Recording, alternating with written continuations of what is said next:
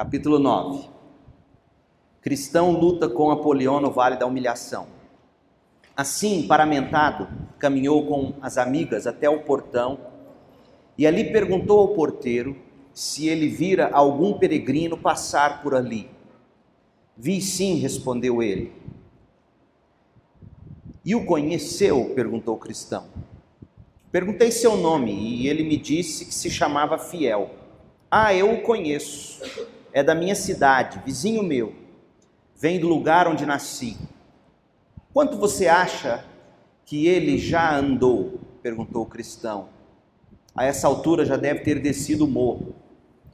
Que o Senhor esteja com você, então, bom porteiro, e muito acrescente a todas as suas bênçãos, pela bondade que teve para comigo. E seguiu o caminho. Junto com ele, discrição, piedade, caridade e prudência o acompanharam até o pé do morro. Foram caminhando juntos, repisando as conversas que tiveram no Palácio Belo até o início da descida, e Cristão falou: Assim como foi difícil subir, também até onde sei é perigoso descer. É verdade, respondeu Prudência, pois para o homem é penoso descer até o vale da humilhação. É, Bunyan está mostrando para nós que a vida é assim, ela é com altos e baixos. No momento em que ele estava no topo do Palácio Belo, tendo aquelas agradabilíssimas conversas edificantes, agora chegou o momento de prosseguir.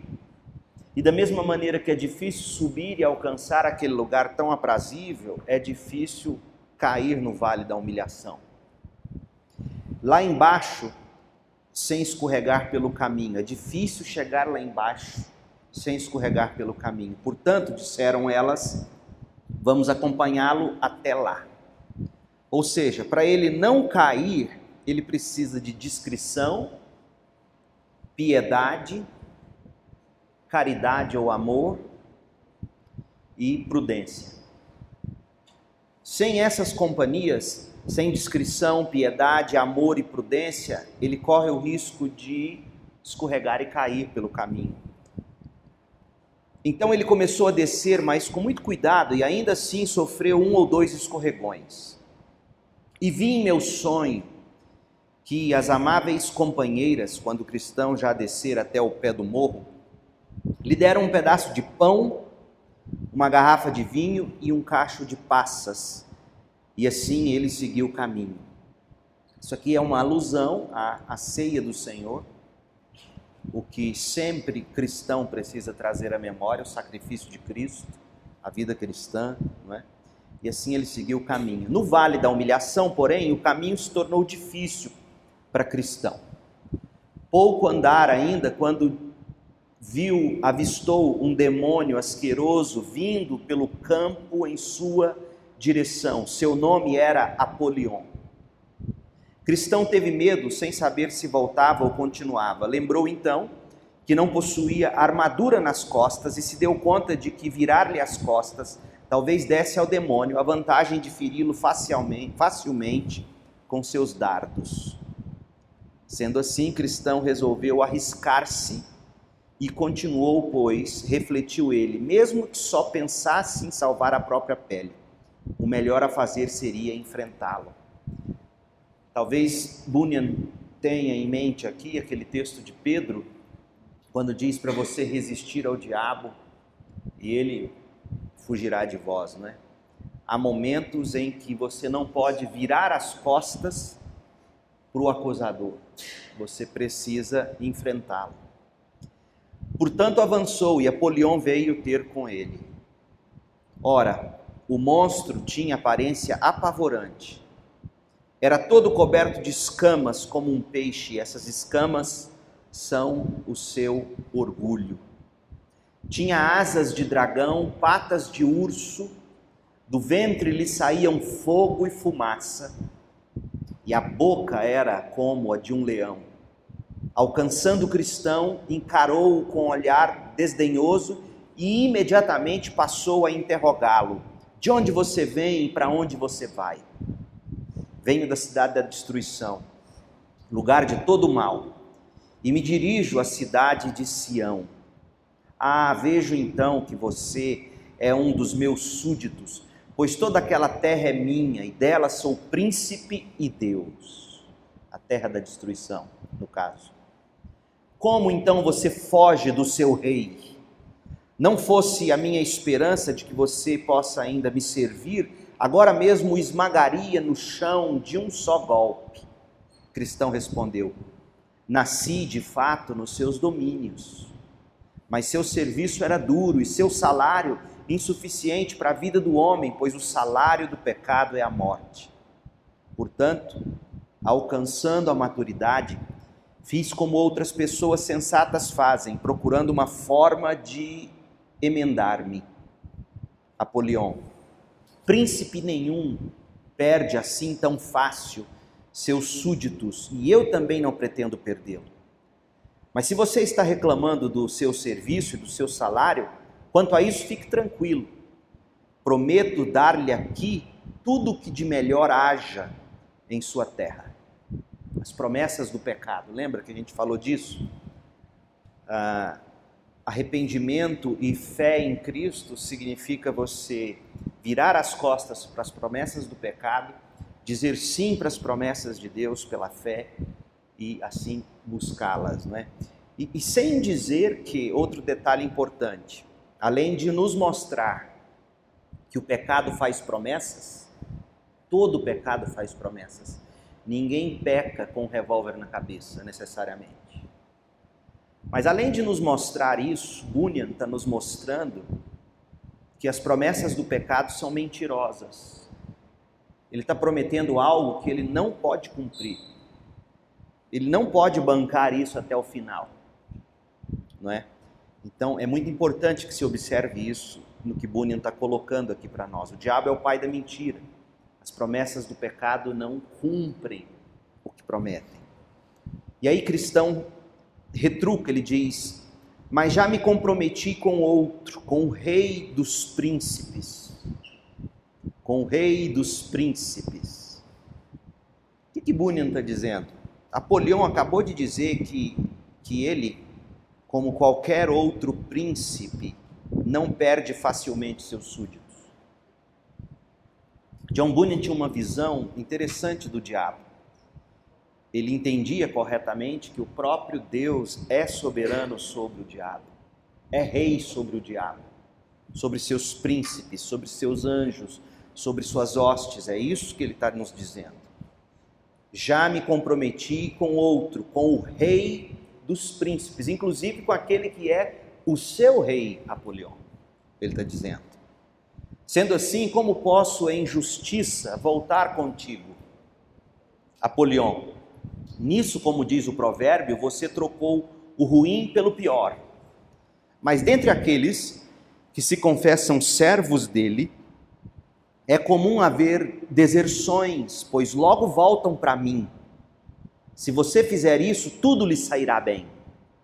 Então o diabo sempre conta com aqueles que Hebreus vai nos dizer, o livro de Hebreus, com aqueles que inicialmente são encantados com o evangelho, de alguma forma iluminados pelo evangelho, de alguma maneira fazem parte da igreja, até passam pelo batismo, tomam ceia, enfim, frequentam, mas abandonam a comunhão. E João vai dizer na primeira carta dele que esses são saíram do nosso meio porque nunca foram dos nossos. Então, o diabo, Apolion aqui representado, é, representando o diabo, sabe que no meio do trigo sempre tem joio. Por isso que ele fica sempre pelas beiradas esperando quem possa cair para ele tragar, não é?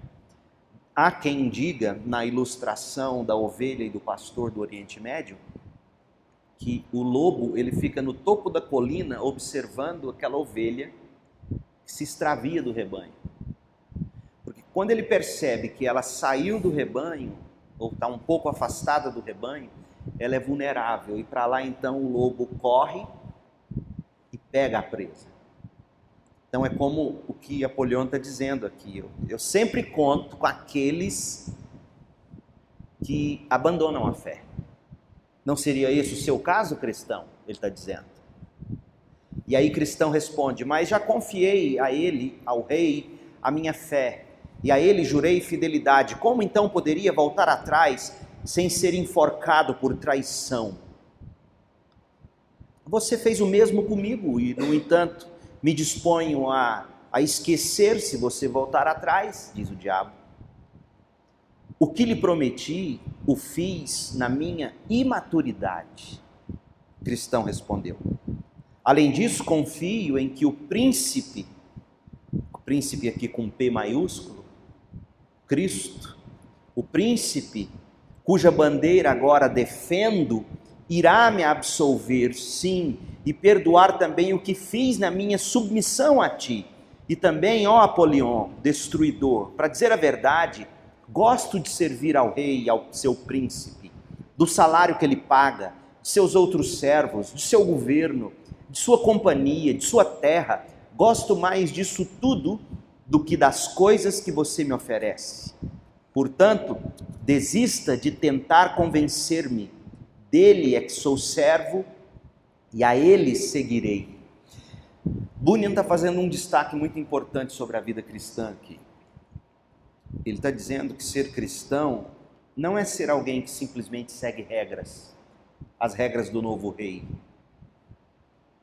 Ele vira para Apolion e diz: Na verdade, eu gosto das promessas que o rei me fez. Eu gosto do salário que ele me paga, eu gosto da minha salvação. Eu gosto dos outros cristãos, dos outros servos.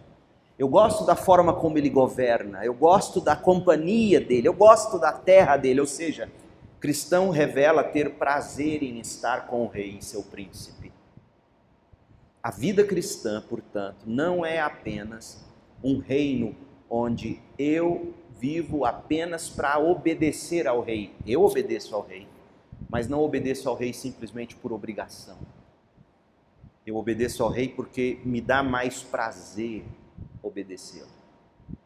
Então é muito importante a gente enxergar isso na vida cristã e já no tempo de John Bunyan, onde hoje, infelizmente, alguns creem, os puritanos, grupo este de que Bunyan fazia parte, eh, os puritanos eram homens que não desfrutavam, não gozavam de alegria. E aí Bunyan está dizendo, pelo contrário, não é assim.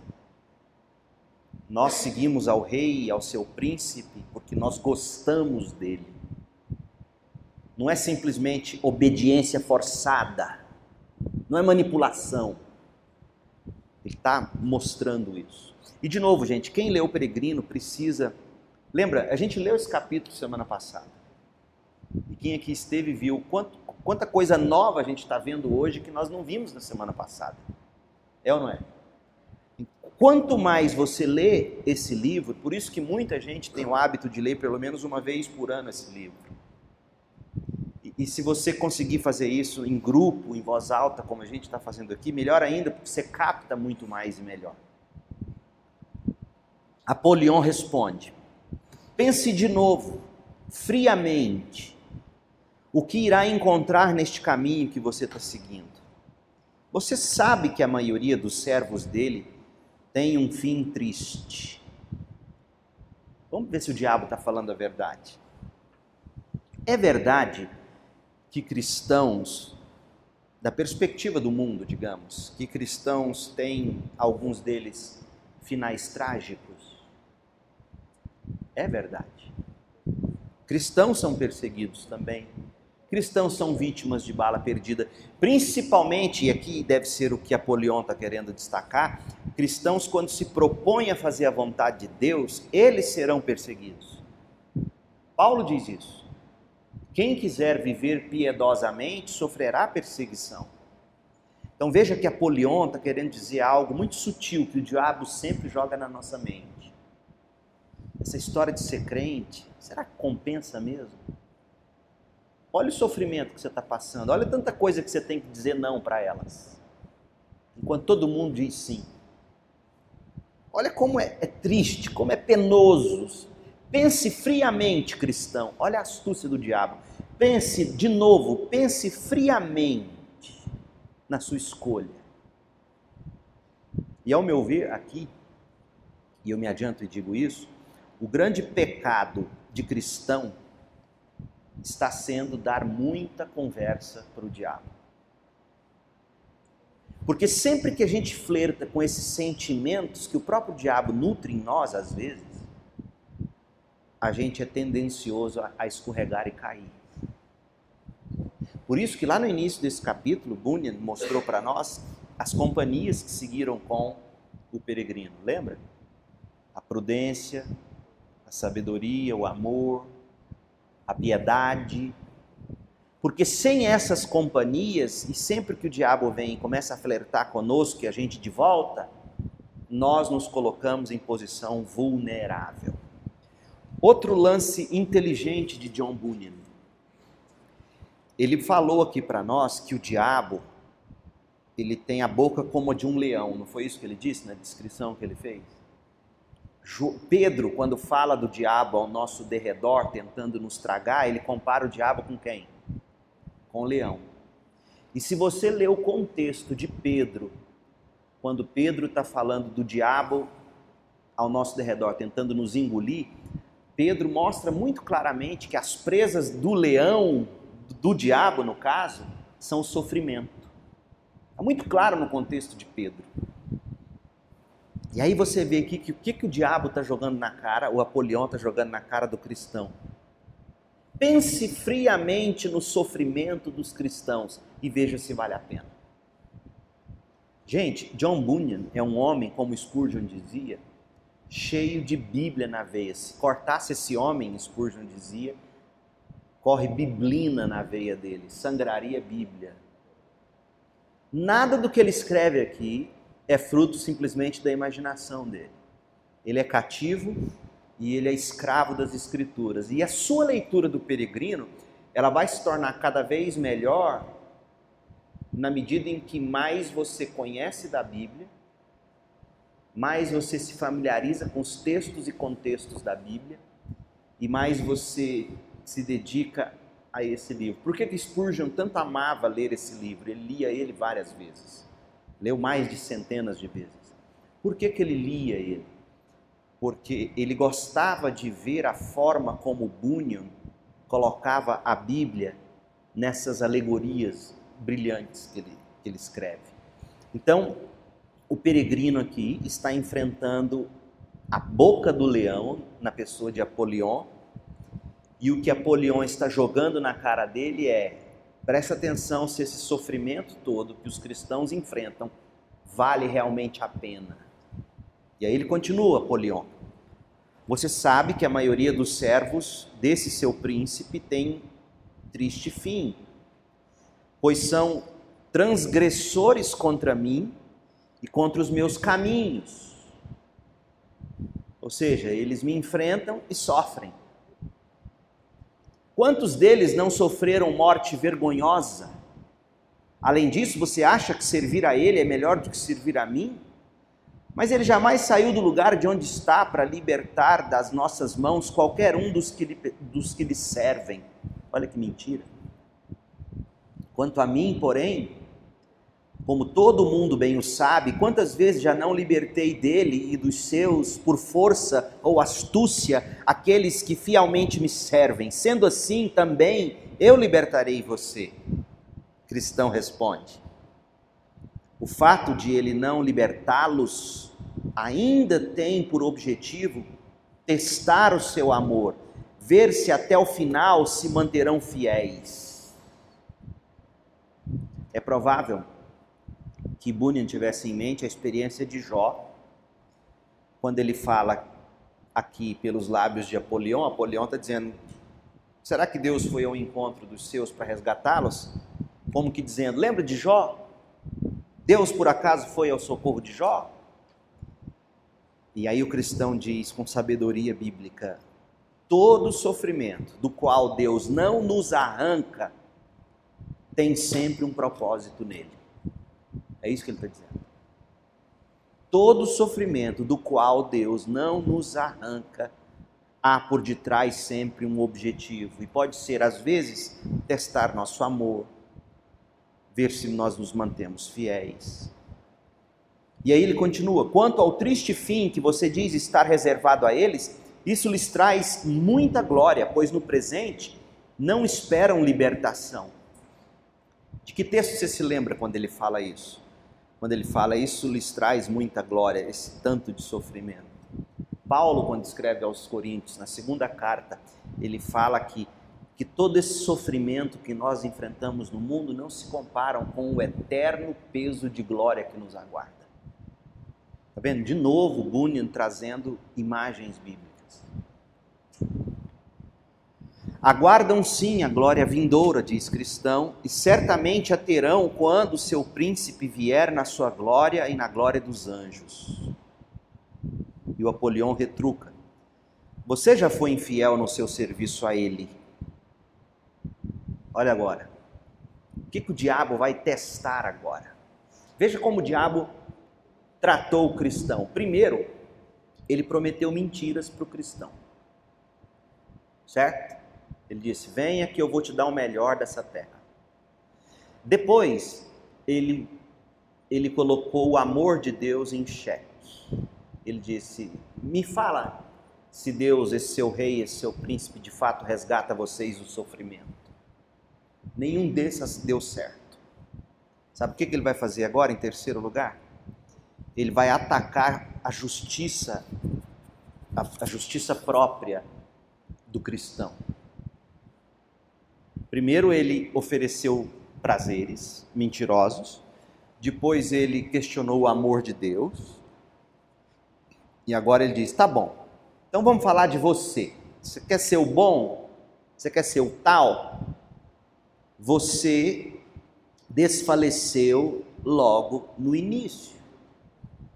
E aí o que o Apolião vai fazer, e a gente descobre, o diabo mantém uma agenda um bloco de anotações, onde lá ele vai tomando nota de cada tropeço nosso, de cada pecado nosso, de cada tombo nosso, ele vai tomando nota. Para que, que ele faz isso? Para jogar na nossa cara, na tentativa de nos fazer desistir. Porque olha como ele é astuto aqui. Primeiro ele disse: Eu vou confrontar esse moço e vou dizer para ele que eu tenho prazeres melhores para dar não, não funcionou. Depois ele disse: Você está dizendo que você tem muito prazer com esse seu rei? Ele não ajuda você, ele não ajuda os crentes. Aí ele bota em xeque o amor de Deus. Não funcionou. Aí agora o diabo quer fazer cristão ter vergonha dele, raiva dele diante de Deus. Vergonha dele mesmo diante de Deus. E aí ele começa a jogar na cara do cristão os pecados desde o seu primeirinho pecado logo após sua conversão. Você desfaleceu logo no início, quando quase se afogou no pântano do desânimo.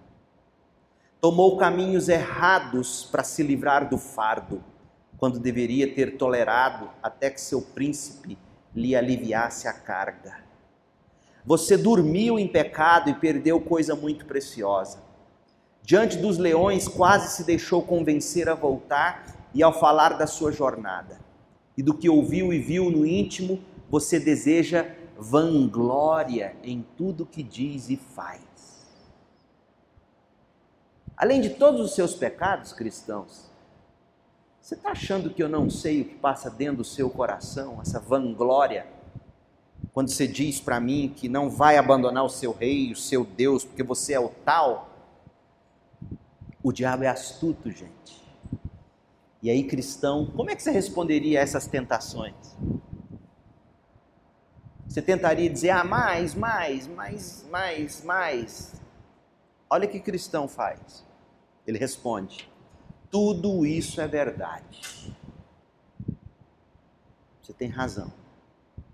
Cada tropeço que você enumerou, eu tropecei mesmo, eu pequei, e é verdade, eu vivo flertando com vanglória. Gente, não tem nada que, que desmorona mais o diabo do que você virar para ele quando ele te acusar e dizer é verdade. Eu pequei. E vamos ver o que, ele continua falando, o cristão. Tudo isso é verdade. E muito mais que você não mencionou.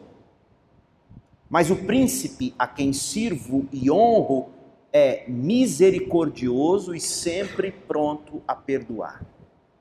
Além disso, essas fraquezas já me possuíam lá na sua terra, pois foi lá que eu as contraí e debaixo delas tenho sofrido e lamentado.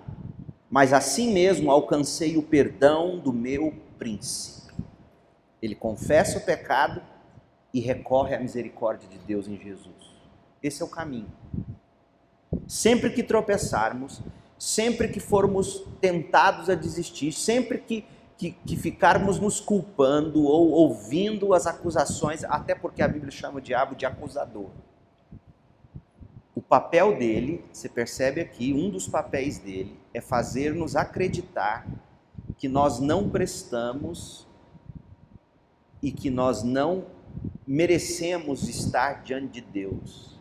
E o cristão diz: é verdade, nós não prestamos. Nós não merecemos estar diante de Deus, mas Ele é misericordioso. O seu filho Jesus morreu no meu lugar e pagou o preço do meu pecado. É isso que a gente tem que fazer. Como isso é importante para nós, gente? Diante de tantos pecados nos quais nós nos atolamos toda hora, não é mesmo? Então Apolion rebentou em terrível fúria, dizendo: Veja que isso indignou o diabo, porque o diabo viu que o cristão agiu corretamente, da perspectiva de Deus, óbvio. Sou inimigo desse príncipe, disse Apolion. Odeio sua pessoa, suas leis e seu povo. Aí aqui ele começa a revelar quem ele é. Se ele odeia o povo desse príncipe, logo ele odeia quem? Esse cristão. Que lá no início ele estava tentando bajular. Vim com o propósito de prender você, de deter você. Aí o cristão retrucou: Apolion, tome cuidado com o que pensa fazer, pois eu estou no caminho do rei, no caminho da santidade. Trate de tomar cuidado, portanto.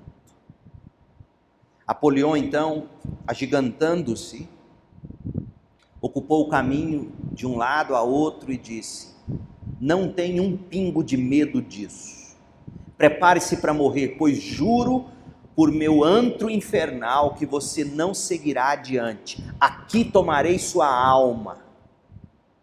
E dizendo isso, atirou um dardo flamejante contra o peito de cristão. Este, porém, defendeu-se com o escudo que trazia no braço, driblando o perigo. Cristão avançou, pois viu que era o momento de provocá-lo. Apolion também atacou, lançando dardos a saraivadas. Cristão, mesmo tudo fazendo para evitar as setas, feriu-se na cabeça, na mão e no pé. E diante disso recuou. Apolion se manteve em feroz ataque, mas Cristão de novo tomou coragem para resistir o mais bravamente possível. O combate assim acirrado perdurou por metade do dia até estar cristão já quase vencido. Pois há de convir comigo o leitor que cristão, em virtude dos ferimentos, ficava cada vez mais fraco. Apolion então, vendo de antemão a oportunidade, buscou aproximar-se mais de cristão e em luta, corpo a corpo, jogou o cristão no chão, Tão terrível foi o golpe que a espada de cristão voou longe. Veja que o diabo tenta ir nos destruindo pouco a pouco. E por mais que a gente use o escudo da fé, os, os dardos nos atingem em alguns momentos e, e áreas da vida. Né? Pensamento, diz que o dardo atingiu a cabeça nossas ações, os dados atingiu a mão, os braços. Nossas decisões, os dardos atingiu os pés. É? Então, mesmo que a gente use o escudo da fé, o que que o escudo da fé protegeu no caso de cristão? Protegeu seus órgãos vitais. Ele não morreu. A fé nos mantém vivos. A fé não nos garante uma vida sem feridas. É isso que a gente aprende. E aí o texto diz, O diabo, Apolion, vira e diz: Vou matá-lo agora, berrou Apolion, deixando-o já sem esperança de vida. Mas quando o demônio se preparava para o golpe fatal, para dar cabo, enfim, desse bom homem cristão, por graça de Deus, veja que quem vem ao socorro do cristão não é a força de vontade dele, não é aquele último fôlego de força de vontade, não, é a graça que vem no socorro dele, ou em socorro dele. A graça de Deus estendeu, a, e, pela, e pela graça de Deus, o cristão estendeu a mão, a espada e a agarrou. Lembra do sabre de luz? Né? Tchum, vem na mão dele. Coitado desse povo, né? Acha que são criativos, jamais. Isso aqui já era escrito há muito tempo. Não se alegre com a minha desgraça, disse o cristão, ó inimigo meu, embora eu tenha caído, eu me levantarei. Miqueias 7, versículo 8. Gente, o que a gente aprende aqui é que o que deu força e fôlego e livrou o cristão da morte foi a palavra de Deus. Quando ele trouxe à memória uma palavra que lhe deu esperança. Lembra de Lamentações? Lamentações diz que a gente deve buscar Deus traga à minha memória aquilo que me dá esperança. Foi o que aconteceu com o cristão aqui. Não fosse pela palavra de Deus trazendo esperança, aquele último golpe de Apolion teria ceifado a vida do cristão. Então a gente aprende que nós nos defendemos com fé nas promessas de Deus e nós contra-atacamos usando a palavra de Deus. Tudo isso pela graça. Tudo isso pela graça. Desferiu então um golpe fatal, disse o cristão desferiu, fazendo recuar o demônio como que ferido de morte. Veja que a palavra de Deus meio que feriu de morte o demônio, diz John Bunyan. Cristão, apercebendo-se disso, atacou ele novamente, bradando, e aí cita outro versículo, agora Romanos 8, 37, mas em todas as coisas somos mais que vencedores por meio daquele que nos amou. Quais são as duas promessas em especial que o cristão usa aqui para contra-atacar Apolion? Ele usa Miqueias 7:8 e ele usa Romanos 8:37.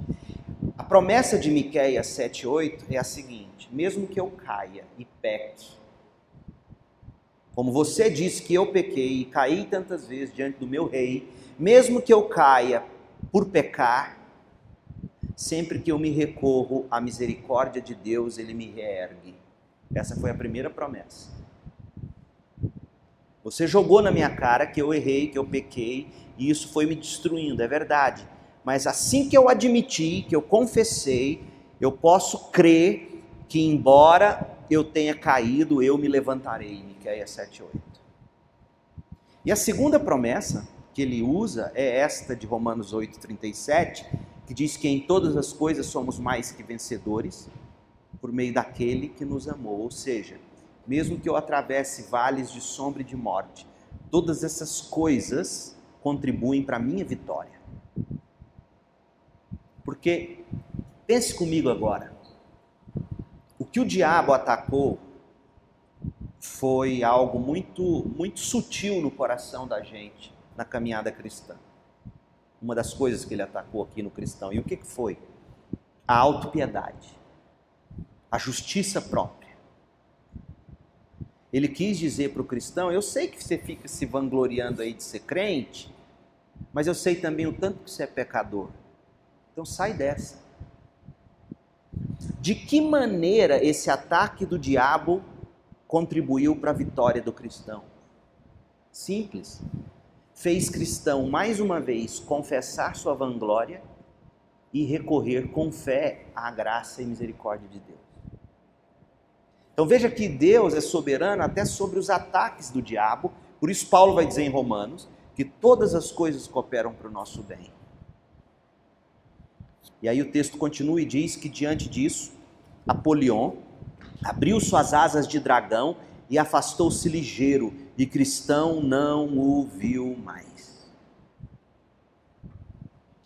Eu não sei, eu fico com a impressão, lendo essa narrativa, falando que esse Apolion ele tinha cascas, escamas grossas de orgulho, aparência de dragão.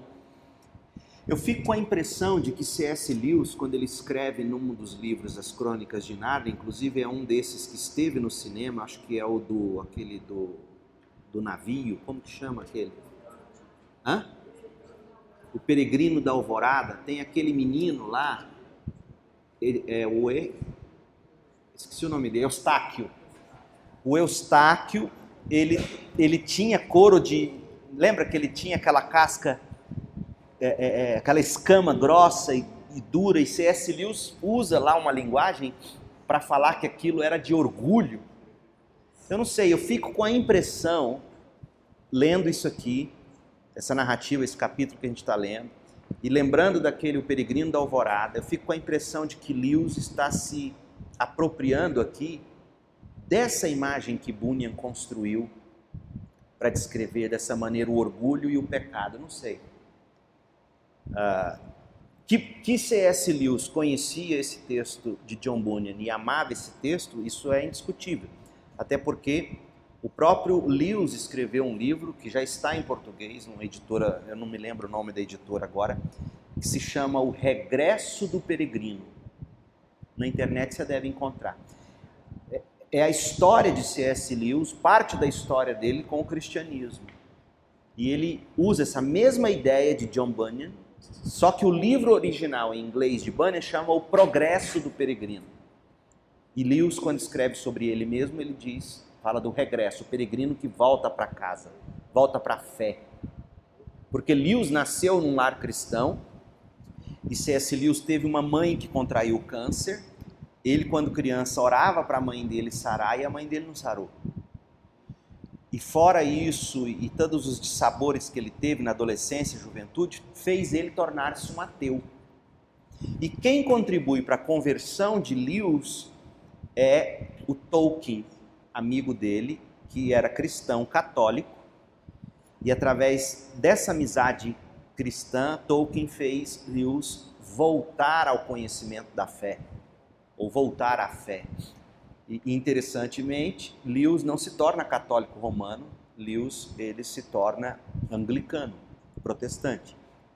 Então, ah, eu tenho para mim que essa imagem de Eustáquio que Lewis trata no Peregrino da Alvorada é algo que ele de alguma maneira apreende aqui dessa história, quando vê essas escamas aqui em Apolion, essa imagem de dragão e, e etc.